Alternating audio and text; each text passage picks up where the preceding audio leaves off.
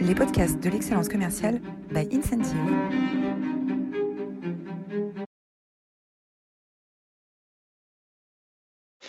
Bonjour à toutes, bonjour à tous et bienvenue dans cette euh, nouvelle édition des masterclass euh, de l'excellence commerciale. J'ai l'immense plaisir de recevoir aujourd'hui euh, Céline Dassonville. Bonjour Céline. Bonjour, ravi d'être avec vous. Et donc aujourd'hui, on va parler euh, de, on va parler de développement durable. On avait eu le plaisir de recevoir euh, Sylvie Bénard il y a quelques semaines euh, autour de l'environnement, la stratégie d'environnement du groupe du groupe LVMH qu'elle a accompagné pendant plus de 20 ans. aujourd'hui, on va continuer à parler de développement durable, mais plus d'un point de vue stratégique, d'un point de vue communication. voilà. Alors avant de, avant de rentrer dans le dans le cœur du sujet, vous êtes toujours aussi aussi incroyable. la semaine dernière, vous étiez plus de 300 inscrits pour écouter euh, Paul Feuglet, qui est euh, le euh, fondateur d'Anteas, l'ancien euh, euh, directeur de l'innovation du groupe Casino, qui était DRH chez Bayard, et qui nous a parlé d'engager les managers. comment est-ce que les managers qui sont entre le marteau et l'enclume, hein, le terrain, les, les, contraintes du terrain et la volonté transformatrice des directions générales qui ont besoin des managers de proximité comme le relais indispensable de l'exécution des programmes de transformation. voilà, le rôle du manager change. Il était un manager process pendant les 15 ou 20 dernières années, responsable de la bonne exécution euh, des processus métiers. Aujourd'hui, on va en faire un change maker. Euh, comment est-ce qu'on accompagne cette transition? Euh, voilà, vous pouvez retrouver tout ça sur notre chaîne YouTube ou sur votre plateforme de podcast préférée avec la masterclass de, de Paul. alors, qui sommes-nous? Les masterclass sont rendus possibles par le soutien d'Incentive. Incentive, on est un éditeur de logiciels français, on travaille aujourd'hui dans une vingtaine de pays et c'est une Incentive est une plateforme, une application mobile des managers pour coacher leurs équipes. Les managers euh, euh, bénéficient de supports interactifs euh, d'accompagnement de leurs équipes pour en faire des meilleurs coachs. On a le, plaisir de travailler dans des univers aussi variés que la banque, le retail, les télécoms ou l'industrie. Voilà, la page de publicité est terminée et euh, on a le plaisir de, t'accueillir, Céline. Euh, est-ce que Jules, tu peux nous faire le portrait de euh, Céline Dassonville? Oui. Alors, vous effectuez un master en marketing et communication à, la Montpellier Business School, ainsi qu'un master in business administration à la prestigieuse université de Westminster. Puis vous démarrez votre carrière en tant que consultante chez KPMG. De 2001 à 2008, vous évoluez respectivement en tant que Senior Marketing Manager chez America Online, puis en tant que directeur de marque chez JWT. Et enfin, vous rejoignez Hémisphère Droit, une société de conseil en créativité. Votre détermination vous conduit à l'agence de communication TBWA France, où vous prenez la direction du développement commercial jusqu'à devenir directrice générale à Paris en 2014. Vous accompagnez des entreprises comme Accenture, Google, BNB Paribas, Dassault Systèmes, EDF, ou la Croix-Rouge dans leur stratégie de communication. Vous êtes ainsi sur le front des transformations du développement durable et du positionnement des grandes marques sur le sujet, et vous êtes approché par une grande marque euh, de luxe euh, pour y prendre la direction de la responsabilité sociale et environnementale. Vous y menez un audit de redéfinition de la stratégie RSE, euh, une nouvelle approche de valorisation de l'impact des actions, ainsi qu'une nouvelle gestion du risque. Vous initiez une démarche de sourcing responsable pour l'ensemble des départements et vous êtes également en charge de la, distribution, la contribution à la stratégie RSE pour le groupe Richemont. Euh, et en 2018, vous fondez le groupe EtiWork en vous concentrant entièrement sur cette mission de transformation avec un objectif précis, donc optimiser les empreintes sociales, culturelles et environnementales tout au long des chaînes de valeur, promouvoir la traçabilité et la transparence, créer de nouveaux avenirs durables. Vos clients sont des grandes entreprises dans le luxe ou la mode. Et en 2021, vous réalisez une formation à Cambridge sur les modèles d'entreprise durables et circulaires. Et enfin, en 2022, vous devenez responsable des conférences sur l'impact et la RSE pour le prestigieux Master in Business Administration d'HEC. Vous nous faites l'honneur d'accueillir de votre présence et c'est un plaisir de vous accueillir aujourd'hui. Quel parcours, Céline, quel parcours? Et euh, ta perspective est unique finalement, parce que tu as vu dans tous les secteurs, dans euh, euh, toutes les industries, ces enjeux RSE progressivement devenir une priorité stratégique des directions générales. Et tu les as accompagnés. Alors, tu es cofondatrice également de la Fédération de la mode circulaire, pour, pour promouvoir les enjeux de durabilité des produits, de durée de vie, de réutilisation, de seconde main. On aura l'occasion d'en parler. Quand est-ce que, au cours de ta carrière, tu as senti que les enjeux de développement durable devenaient une priorité pour les directions générales? À quel moment est-ce que la bascule s'est faite, notamment dans l'univers du luxe? Alors, je dirais que ce qui a réveillé mon intérêt pour le sujet du développement durable, ça a été tout d'abord en agence de communication. On avait la chance d'accompagner euh, des directions dans leur stratégie de communication euh, globale, dans ce qu'on appelle la contribution environnementale et sociale. Et assez vite, euh, j'ai été mise sur des dossiers qui bah, traitaient de ces sujets et que j'ai trouvé passionnants. Et à un moment donné, je me suis dit, mais c'est intéressant d'être l'acteur de la communication de ces enjeux et de ces transformations, mais c'est aussi important d'agir à mettre en œuvre et à définir cette transformation. À ce moment-là, on est en 2017 et on commence à voir émerger les sujets d'impact.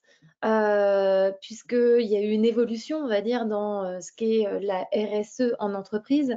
Elle a été à un moment, on va dire, une fonction périphérique qui gérait essentiellement le risque environnemental et social. Et au fur et à mesure de l'éveil des prises de conscience, elle est devenue stratégique et cœur business. Et aujourd'hui, c'est vrai qu'elle touche la plupart des directions générales des entreprises. Quand est-ce que cette transformation s'est effectuée? Je dirais que le premier éveil que j'ai vu, euh, qui a vraiment sensibilisé, on va dire, euh, tout secteur et dirigeants, ça a été lors, de la publication du euh, deuxième rapport du GIEC. et ça a été aussi euh, il faut bien se l'avouer, le fait qu'on ait vécu physiquement ce sujet de l'urgence à agir et de l'urgence à préserver la planète avec euh, bah, le réchauffement climatique qui nous affecte tous, et puis le Covid aussi qui a permis euh, de se poser la question de la biodiversité. Donc aujourd'hui, je dirais que je n'ai pas nécessairement que des publics convaincus, ou alors ils sont, mais j'ai des publics qui euh, sont à l'écoute euh, de ce sujet pour différentes raisons, parce que ça devient une contrainte réglementaire, parce que ça peut déterminer la compétitivité de demain, et puis parce que en tant que citoyen, on a tous vu euh, notre appétence pour ces sujets évoluer. Et si on regarde aujourd'hui, je sais pas, on allume sa radio, je pense qu'il n'y a pas un média qui ne nous parle pas de ces sujets. Alors c'est intéressant, ça, cette évolution finalement au début, c'est né comme euh, une gestion du risque, gestion du risque environnemental, donc des questions de communication d'image. Euh, après, tu nous dis, c'est du, il y, a le côté réglementaire qui euh, s'est imposé. ensuite, on voit dans les entreprises un vrai, un vrai engagement, et puis maintenant des transformations de business model. Euh, qui préfigure finalement euh, la, croissance de, la croissance de demain. C'est une, une, évolution progressive, mais finalement très, très concentrée, parce qu'on parle de, de cinq années, c'est tout récent finalement. Euh, oui, tout à fait. Alors, euh, comme je disais, cette évolution, elle a plusieurs drivers. Elle a des drivers sociétaux, c'est des attentes euh, qui sont plus présentes un petit peu chez les millennials, mais pas que. Elle a des drivers qui sont des drivers réglementaires aussi. c'est qu'aujourd'hui, au niveau de l'Union européenne, on est dans un cadre sur lequel l'impératif de devoir reporter euh, sur ce qu'on appelle, c'est un peu des gros mots, mais c'est ça, les externalités environnementales et sociales, bah, c'est devenu obligatoire.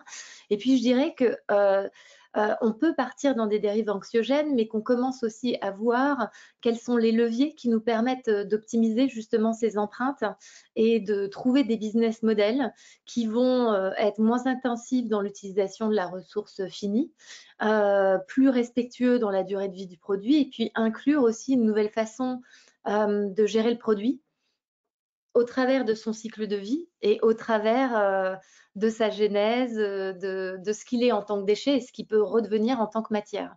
Donc, je dirais qu'on a, on a à la fois des drivers réglementaires, mais on a aussi des drivers parce qu'il y a l'émergence de nouveaux business models. Et puis, on a aussi une certaine maturité sur l'innovation qui nous permet de faire autrement et de faire différemment. Puis on a un consommateur qui a envie de consommer mieux aussi, donc pas à n'importe quel coût, euh, puisque le sujet d'intégrer la transition environnementale et sociale dans ces business models de production euh, est quelque chose euh, qui peut générer des économies, mais qui génère au moment où on prend en main la volonté de faire cette transition, un investissement en temps homme et peut-être des changements structurels dans ces chaînes de sous-traitance. Alors, je ne résiste pas au plaisir de te poser la question que tout le monde se pose. le luxe, c'est le règne du superflu, c'est ce dont on n'a pas vraiment besoin. comment est-ce qu'on réconcilie cette essence même de l'industrie avec des objectifs de développement durable et de réduction des gaz à effet de serre? Moi, c'est une question que je trouve euh, fascinante euh, parce qu'à la fois, on peut penser que luxe et développement durable sont un oxymore, puisqu'on se dit euh, ça ne sert les besoins que de peu, c'est réservé à une élite, donc ce n'est pas inclusif.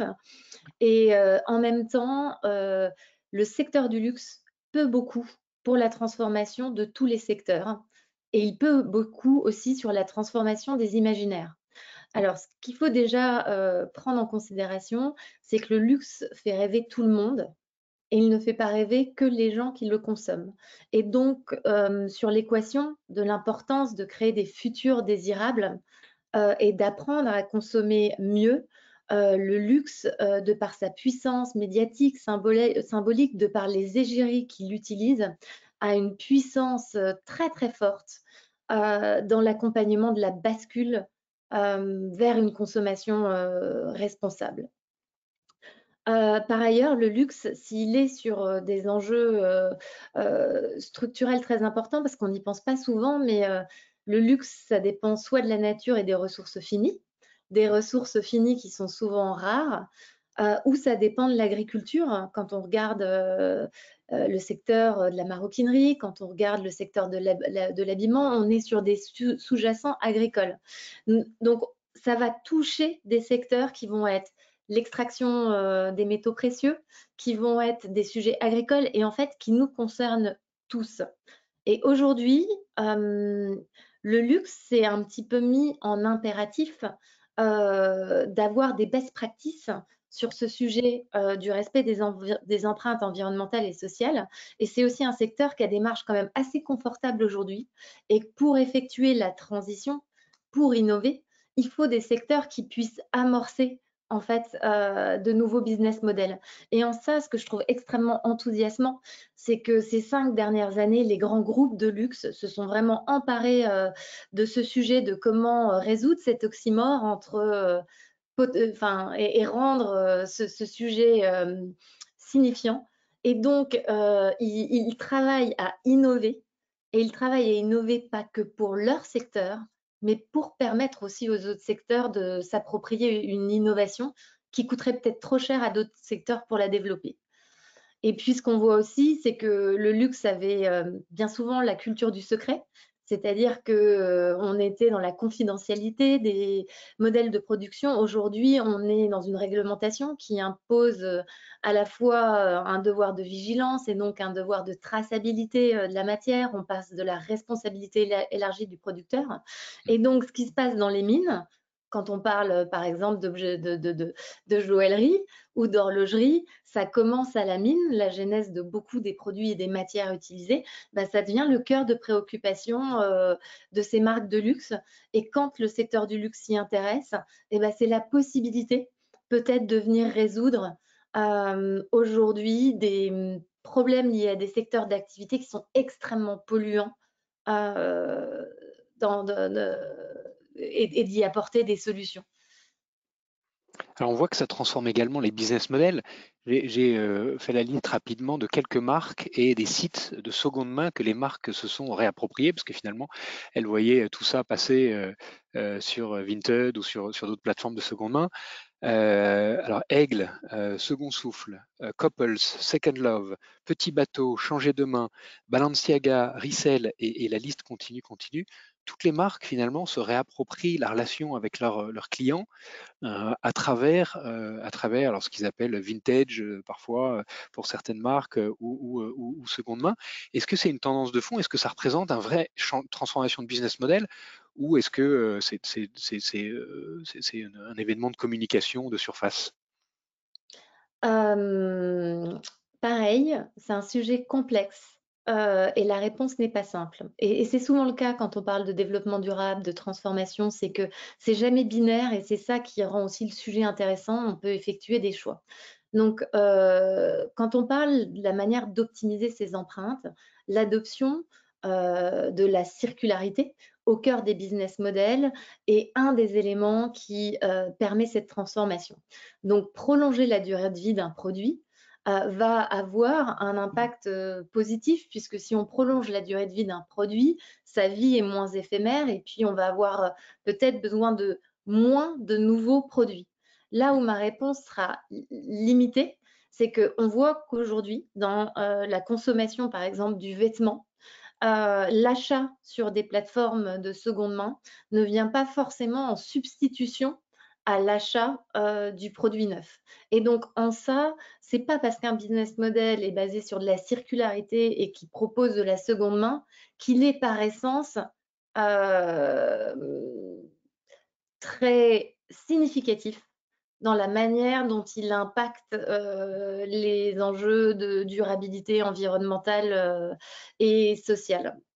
par ailleurs, si on regarde le secteur du luxe, euh, le secteur du luxe euh, conçoit dans la grande majorité des produits qui sont là pour durer parce que les matières premières euh, sont des matières premières plus qualitatives, parce que le design va être iconique.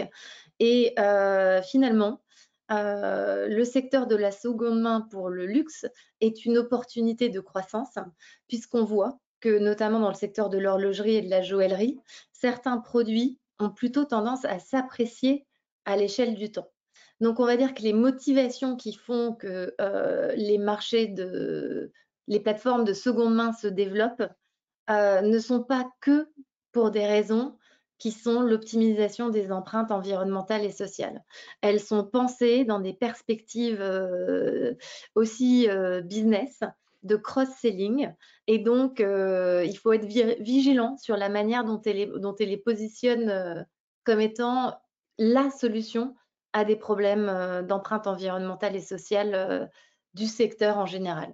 Mais elles y contribuent fortement. Et en tout cas, le fait qu'aujourd'hui, il n'y ait plus de pudeur peut-être et qu'il y ait même une forte de fierté à consommer de la seconde main est quelque chose qui, à l'échelle, a un impact extrêmement positif. Si je fais un pas de côté, par exemple, et je vais sur des business models qui ne sont pas les business models du luxe, on voit un acteur comme Back Market. Back Market euh, a, lancé son business model sur euh, euh, le, réemploi des ordinateurs et des appareils électroniques. on voit qu'il y a une place pour ce réemploi. Et ce qui est important de se dire, c'est que consommer un produit qui n'est pas un produit vierge a dans tous les cas un impact très très fort sur euh, ce qu'on appelle la ressource rare et limitée, qui nous permet euh, d'avoir des business models soutenables à l'échelle de notre planète, parce qu'on n'en a qu'une. Donc, euh, donc, je dirais oui, la seconde main est extrêmement intéressante. Elle ne l'est pas que pour des raisons d'empreinte environnementale, elle est pour des raisons business et que c'est important de s'y intéresser, mais c'est important de ne pas la considérer comme étant la seule solution. Oui, on dirait finalement que les marques euh, essaye de se réapproprier euh, cette relation avec le, avec le consommateur euh, pour euh, finalement maintenir une cohérence d'expérience. On voit aussi euh, beaucoup de grandes maisons qui essayent de rapatrier les licences de parfums qu'elles avaient confiées à d'autres entreprises. on a l'impression que les marques essayent de, maintenir le consommateur dans une expérience cohérente de, bout en bout, y compris pour la, seconde main. alors il y a, d'autres business models qui, qui, émergent. Il y avait Pascal Mussard qui avait développé pour Hermès Petit H dont le concept était de créer des objets avec des, morceaux de cuir ou de, tissu qui étaient pas utilisés, qui étaient des chutes finalement de ce qui était des gros morceaux qui étaient utilisés pour faire des sacs ou, des vêtements. Est-ce qu'il y a d'autres business models qui, à travers ce, cet engouement pour le développement durable, sont en train d'apparaître au-delà de la seconde main? Oui, alors peut-être je reviens dans la seconde main, on va dire quand on s'intéresse, au cadre spécifique, de la seconde main sur le secteur du luxe, l'authentification est clé en fait dans toutes les plateformes puisque il y a une valeur intangible justement qui est donnée à la marque. Et en fait, ce qu'on se rend compte, c'est que le business model des marketplaces, il, il, avait été laissé à des tiers de confiance et qu'aujourd'hui, de plus en plus, les marques en tant que telles rapatrient la gestion de la seconde main. On l'a vu avec euh, Rolex, par exemple. On le voit euh, au fur et à mesure se développer euh, chez des marques aussi comme Cartier. Il y a Eristoria qui s'est créé au sein du groupe LVMH, qui valorise justement cette seconde main d'origine, qui offre des nouveaux services de réparation. Donc, pour répondre à votre question, est-ce qu'il y a des nouveaux business models qui, qui commencent à se développer? Oui. Donc, il y a le sujet de la location donc, euh, il est complexe parce que euh, la réglementation aujourd'hui ne facilite pas hein, euh, la mise en œuvre d'un business model de la location, que plus on est sur une pierre d'exception, enfin, plus on va être sur des produits d'exception, plus le sujet de l'assurance euh, euh, va être très sensible. Mais on commence à le voir se développer ce business model, comme par exemple avec un acteur qui est basé à la caserne, qui est Studio Payette, hein, qui fait de la location de, de, vêtements de grandes marques. et puis, on voit aussi de plus en plus la réparation se développer. Donc, si là, pareil, je fais un pas de côté, donc je, reviens un petit peu à mon rôle euh, au sein de la Fédération de la mode circulaire, à la manière dont euh, en France, le sujet de la réparation est pris en main sur le vêtement. On a des organismes comme euh, Refashion, donc éco-organismes qui collectent la taxe sur le vêtement, qui aujourd'hui ont lancé un grand programme de subvention pour inciter à la réparation euh, à la fois euh, du vêtement ou des produits euh, de, la chaussure. Et c'est vrai que plus on va prolonger la durée de vie du produit, plus on va s'inscrire dans une forme de sobriété et de frugalité sur la, consommation de la ressource vierge. On voit aussi des business models qui se développent. Alors on, on parle de l'upcycling ou du downcycling. Donc, dans l'upcycling, on voit aussi beaucoup de marques euh, de luxe ou des nouvelles marques qui émergent en utilisant euh, des produits iconiques et en leur créant un nouveau design pour leur donner une seconde vie. Donc sur euh, le business model du 501, on voit qu'il y a pas mal de, marques qui, émergent et qui détournent le 501. on voit par exemple des collections dans des grandes marques de luxe qui prennent des collections anciennes, qui vont repimper euh, à l'aune euh, euh, de, l'actualité. Et puis, on a aussi de plus en plus ce sujet des stocks dormants. Donc, c'est-à-dire que les grandes marques de luxe avaient parfois des stocks dormants, donc stocks qui ne peuvent pas être, détruits, stocks qui peuvent avoir une seconde vie. Donc, on va avoir des non sources. Là encore, c'est dans le groupe LVMH, mais il y avait Uptrade aussi qui s'est positionné sur le secteur ou Adapta, qui vont donner accès en fait aux chutes ou aux produits non utilisés des grandes maisons pour permettre à ce que cette matière, elle puisse avoir euh, une nouvelle vie, euh, peut-être pour des plus petites marques, euh, donc ont moins de besoins, ou même chez des grandes marques, l'utilisation de l'upcycling se fait de manière de plus en plus courante pour réduire les empreintes. Et effectivement, Petit H avait été précurseur ce qui est intéressant quand on regarde l'histoire de Petit H, c'est que ça n'a pas été marketé comme étant une solution qui était une solution RSE. Ça a été marketé, comme une marque avec une nouvelle forme de créativité qu'utiliser les chutes de cuir euh, euh, peut-être euh, d'Hermès, mais ce n'était pas la raison première pour laquelle ça a connu son succès. Donc on peut faire finalement du développement durable sans le dire, et c'est probablement ça le plus bel, le plus bel exemple d'engagement, euh, c'est que ça soit vraiment intégré dans le euh, dans, l'ADN de la réflexion stratégique de, la marque. Tu, as beaucoup travaillé, et c'est le titre d'ailleurs de cette, de cette masterclass, sur le, sur, l'amont, hein, sur et sur, le, sur les fournisseurs.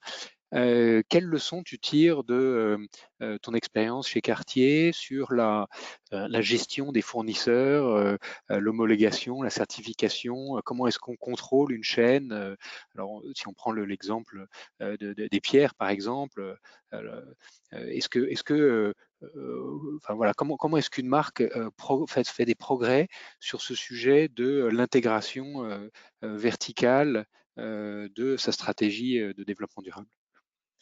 Alors, je dirais qu'entre 2017, euh, moment où euh, j'ai rejoint Cartier et maintenant, il y a eu une accélération et une transformation fondamentale dans la prise de conscience de l'importance de gérer ce qu'on appelle sa supply chain.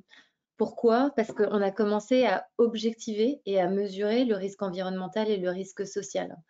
Et euh, que la mesure de cette empreinte carbone sur le scope 3 et des risques euh, sociaux a permis en fait de prendre conscience que la plupart des impacts euh, euh, des marques de luxe, mais c'est vrai aussi pour d'autres business, elles sont dans ce qu'on appelle le scope 3 et dans la chaîne de sous-traitance.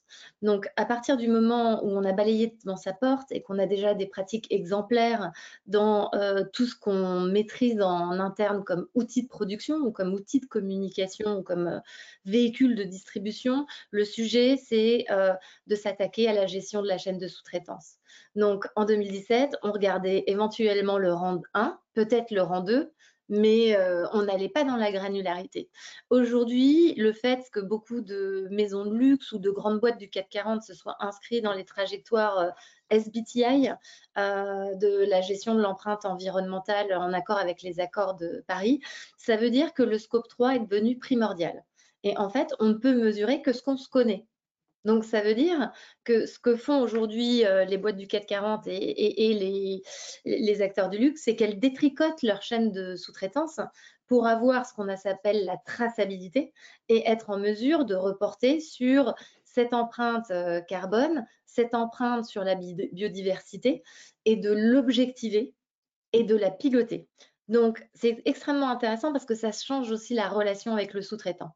C'est-à-dire le sous-traitant n'est plus que sous-traitant, il est co-auteur de l'optimisation de l'empreinte euh, environnementale et sociale. Et avec euh, la réglementation, qui est ce qu'on appelle nous dans notre jargon la REP, la responsabilité élargie du producteur, c'est devenu aussi un devoir. Et euh, ça donne tout un champ des possibles dans le copilotage de la chaîne de sous-traitance avec ses sous-traitants, et je dirais peut-être un point de vigilance à avoir, c'est que euh, quand on est une marque de luxe, on a des marges qui permettent d'avoir des équipes compétentes, qui permettent d'aller chercher les meilleures solutions. Quand on est un sous-traitant, on n'a pas forcément le même niveau de, marge, on n'a pas forcément la même disponibilité et les mêmes compétences euh, dans la production de ces chaînes de sous-traitance. Et ce qui est aujourd'hui important, c'est vraiment d'accompagner sa chaîne de, sous-traitance dans cette transformation et de ne pas euh, agir avec des dictats, mais d'agir euh, avec pédagogie, accompagnement et en donnant les moyens euh, justement d'optimiser ces empreintes euh, environnementales euh, et sociales. Comment est-ce que tu vois les grands enjeux? Alors maintenant, on va jusqu'au niveau jusqu'au scope 3, il y a plus de transparence, il y a des business models qui, qui, évoluent. quels sont, de, ton point de vue, qui perspective assez large, euh, les grands enjeux pour 2024 euh, pour les entreprises euh, du luxe, et pas forcément que les entreprises du luxe, quels sont les, grands enjeux des directions générales aujourd'hui pour accélérer cette transition? Alors, je dirais le premier enjeu, c'est de prendre conscience que ce sujet de la RSE n'est pas déjà le sujet d'un département, il est core business à la trajectoire de l'entreprise. Et c'est avant tout un sujet COMEX, direction générale, avec l'appui d'un département RSE. Mais ce qui est indispensable à l'heure actuelle, c'est de passer d'une gestion euh, cerise sur le gâteau de la RSE à une gestion core business de la RSE. Donc, ça implique que ça soit pensé dans toutes les étapes de la production et dans tous les départements. Donc, on est aujourd'hui sur une transformation pour permettre à l'ensemble des acteurs de l'entreprise et à la chaîne de sous-traitance de s'approprier ce sujet dans, dans, la, gestion globale. C'est un sujet qui présente de nombreuses opportunités et de nombreux risques à ne pas le prendre en compte.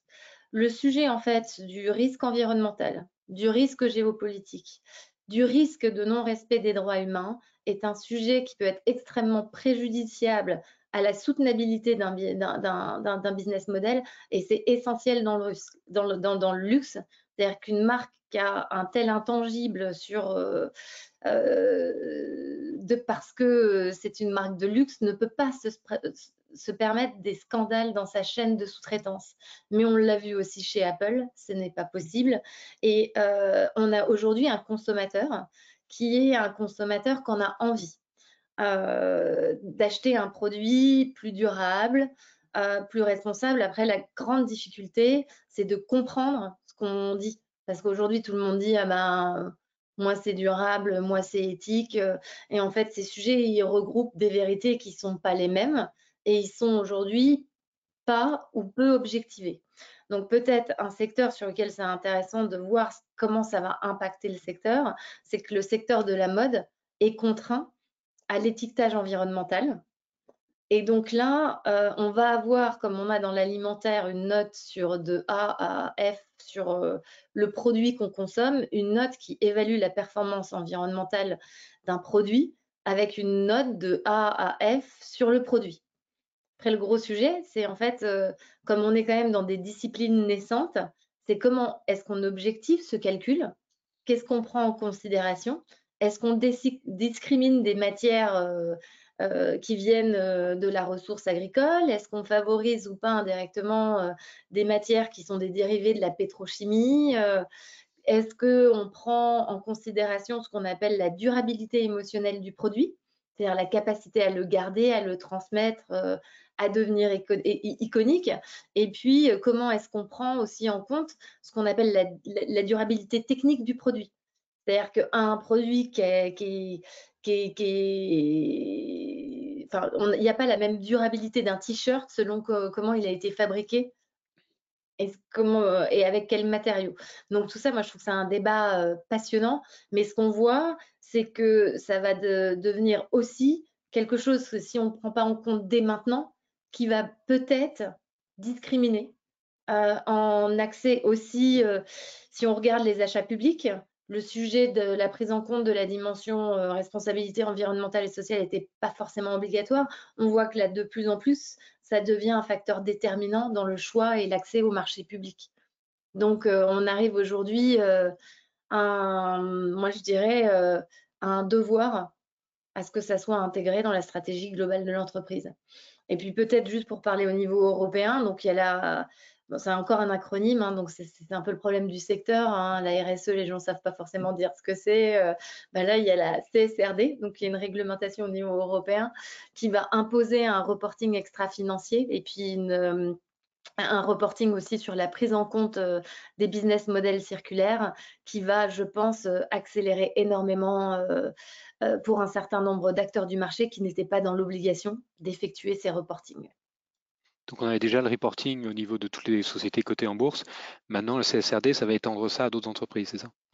Oui, donc les critères et la, la, mise en œuvre de cette directive sont en train d'être discutés, mais ça va toucher beaucoup d'ETI, de PME et toutes les filiales des grands groupes qui étaient implantés sur le sol européen mais qui n'avaient pas forcément le même devoir de reporting vont devoir se mettre en conformité. Et donc là, c'est un nouvel acronyme, ce qu'on appelle l'ESG. Donc ça va être euh, la, prise en compte de l'ESG dans la trajectoire business de l'entreprise. Euh, est-ce que tu peux nous parler en cinq minutes pour conclure On arrive euh, à la fin de, cette, euh, cet entretien. Une demi-heure, ça passe tellement vite.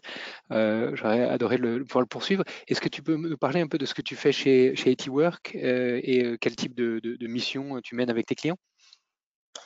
C'est complexe parce que comme je travaille beaucoup dans le secteur du luxe et de la mode, mais pas que, je suis soumise à un devoir de confidentialité sur un certain nombre de missions, donc je ne citerai pas de nom.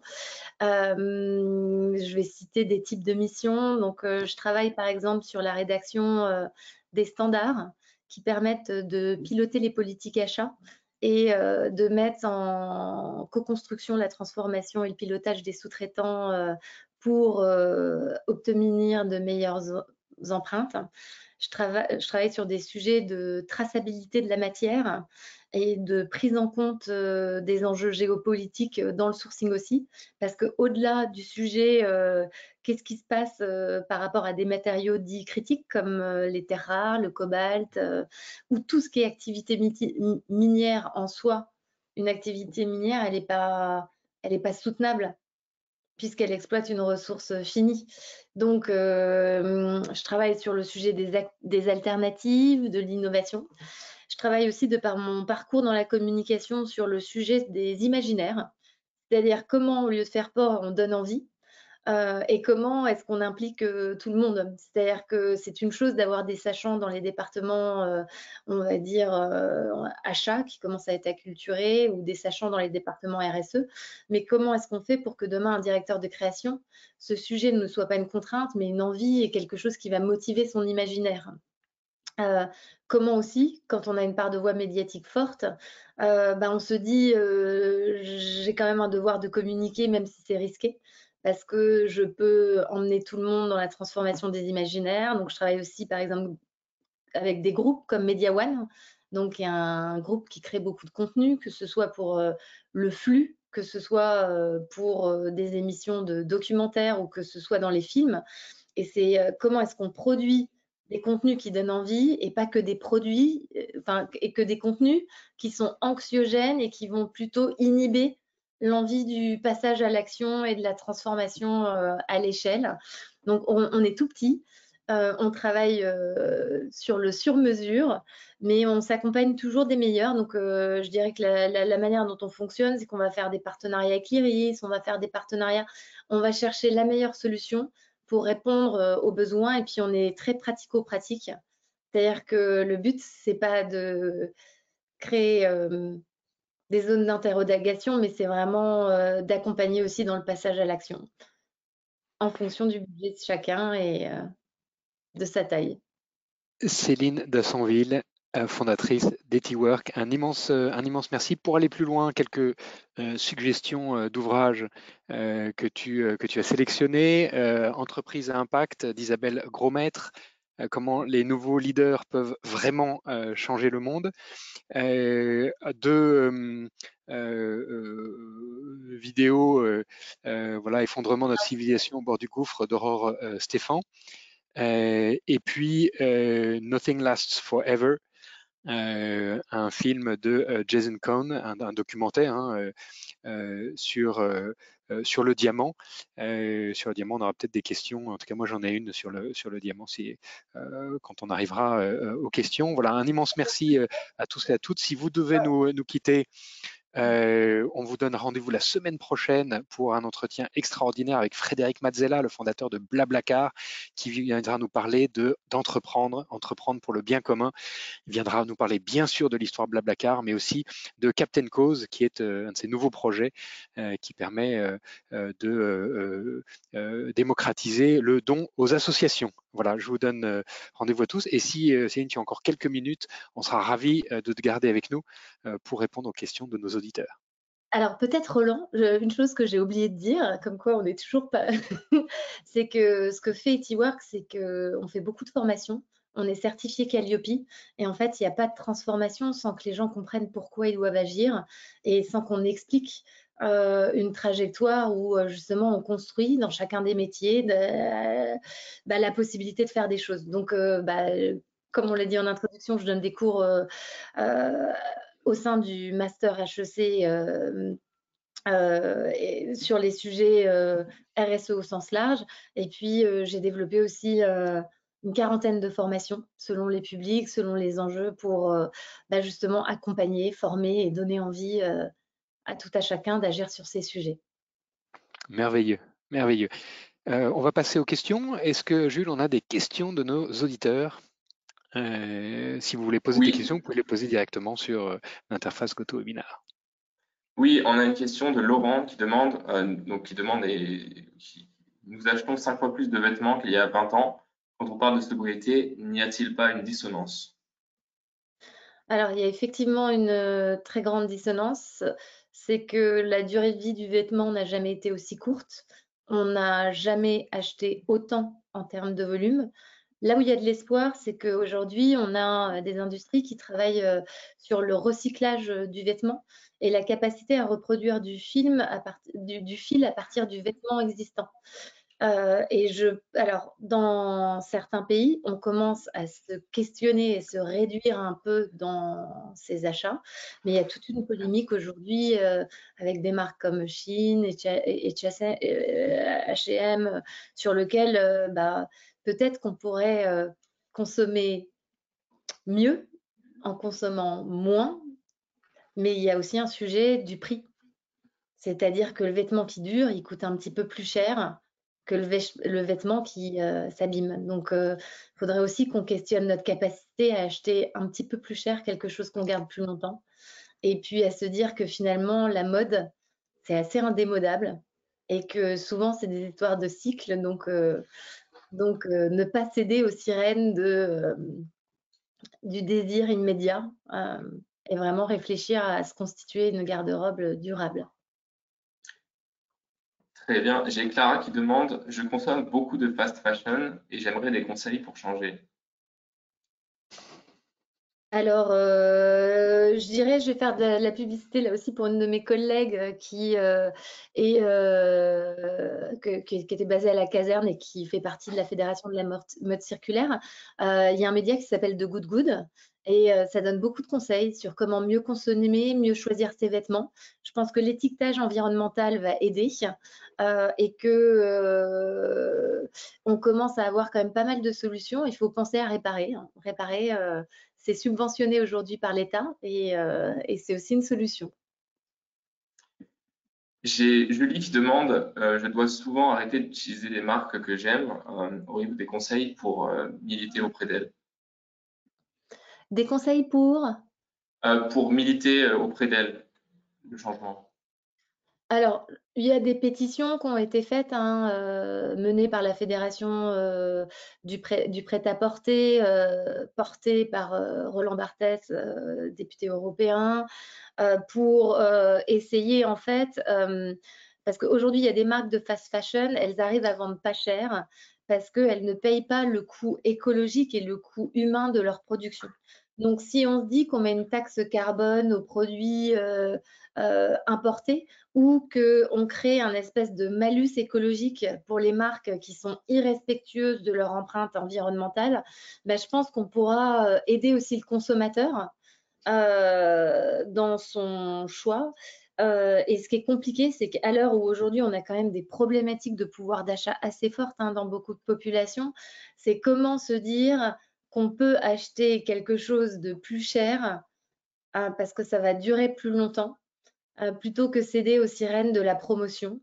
Euh, donc là, ça va prendre du temps, mais je pense que le secteur est quand même dans une bonne direction pour se transformer et qu'on peut, en tant que consommateur, écouter des podcasts, réfléchir à ces sujets pour essayer de mieux consommer aussi. Super. J'ai gens qui demandent, j'aimerais travailler dans le luxe et l'économie circulaire. Par où commencer? Euh, alors, euh, aujourd'hui, des gens qualifiés sur l'économie circulaire, c'est euh, d'après une étude de Bordeaux, les talents les plus recherchés dans les entreprises. Parce que ce qu'on ne se rend pas compte, c'est qu'on agit parfois sur des leviers qui sont juste la gestion des externalités. Mais si on transforme le business model, en fait, il y a plein d'univers de possibles et euh, il n'y a pas d'autre choix que transformer les business models en business models circulaires si on veut vraiment s'inscrire dans une soutenabilité à long terme et conjuguer une possibilité de croissance. Euh, donc, euh, bah, il faut déjà être formé sur le sujet de la circularité. Donc, moi, je suis allée au Cambridge Sustainable Leadership University on peut donner des formations aussi à IT Work hein, euh, sur euh, ces thématiques. Euh, il y a de plus en plus ces sujets qui sont intégrés dans certains masters. Euh, donc, faut regarder aussi ce qu'il y a comme formation sur les différents masters. Et puis, il faut certains grands groupes ont des départements dédiés à la circularité. Donc, on est quand même aussi dans une sophistication des postes attenant à certaines dimensions RSE. Et aujourd'hui, il y a des postes euh, innovation circulaire dans les grands groupes de luxe. Donc, il faut regarder qui est la responsable. Il faut envoyer ses CV. Et ces postes, ils existent aussi euh, au niveau des marques. Donc, euh, c'est vraiment des compétences recherchées très fortement. Très bien, j'ai plus plus de questions. Un immense merci, Céline, Céline Dassonville, fondatrice euh, Work, on a parlé euh, de beaucoup de choses, euh, beaucoup d'acronymes, CSRD, ESG, REP, et tu nous as éclairé, tu nous as parlé d'intégration, d'intégration de l'expérience client, d'intégration verticale avec, avec ses fournisseurs, d'engagement de ses fournisseurs, de bien sûr de, de, de, de, good good, d'étiquetage environnemental. moi, la phrase que je retiens, la phrase que je retiens, c'est comment, au lieu de faire peur, on peut donner envie, comment, au lieu de faire peur, on peut donner envie? Aujourd'hui, tu nous as donné envie d'en savoir plus et d'approfondir ces sujets passionnants. Un immense merci de ta présence avec nous, Céline. je vous donne rendez-vous à toutes et à tous pour la semaine prochaine, jeudi à 11h30, avec Frédéric Mazzella, fondateur de Blablacar, Entreprendre pour le bien commun. Merci de votre fidélité et je vous souhaite à tous et à toutes une excellente journée. Merci beaucoup. Au revoir.